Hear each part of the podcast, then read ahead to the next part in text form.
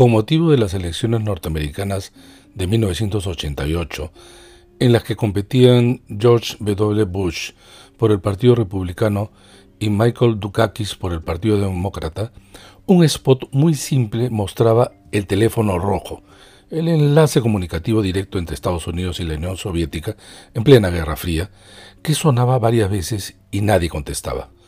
Una voz en off sentenciaba, esto no ocurrirá en un gobierno de George W. Bush.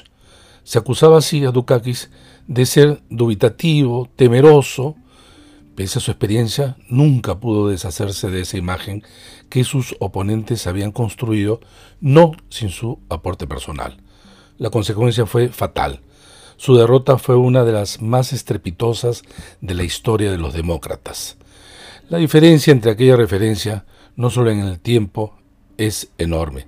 Sin embargo, Aquí como en Estados Unidos y cualquier país, se espera de un mandatario presencia y oportunidad cuando toma decisiones. Su visibilidad es la más alta y lo hace, y lo que hace, dice o deja de hacer es tomada con la mayor atención.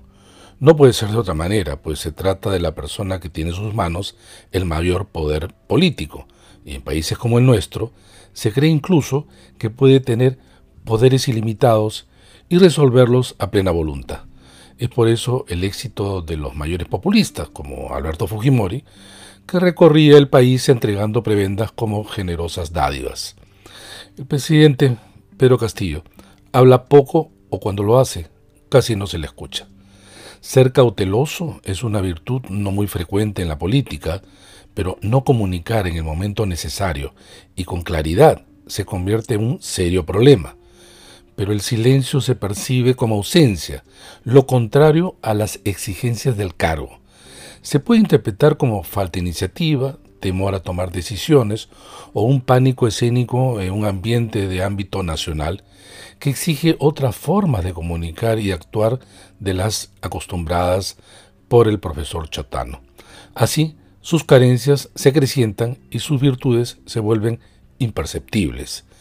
Pero si eso ya es un problema, el tema se agrava cuando ese espacio que el presidente deja vacío es ocupado por Vladimir Serrón, que tiene más formación y experiencia.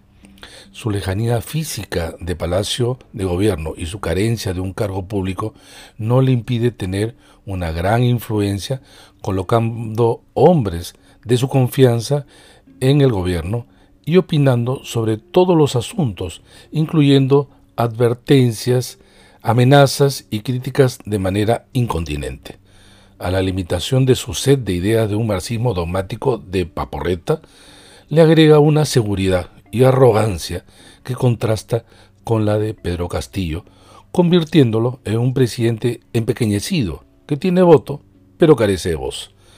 Para algunos, ambos son caras de la misma moneda. El tema es que quien carga con la responsabilidad es la cara de Castillo, que, como presidente, lo peor que le puede ocurrir es que se instale la idea que comparte el poder, configurándose en un gobierno bicéfalo. Los beneficiados no son otros que lo que quieren el fin de su mandato.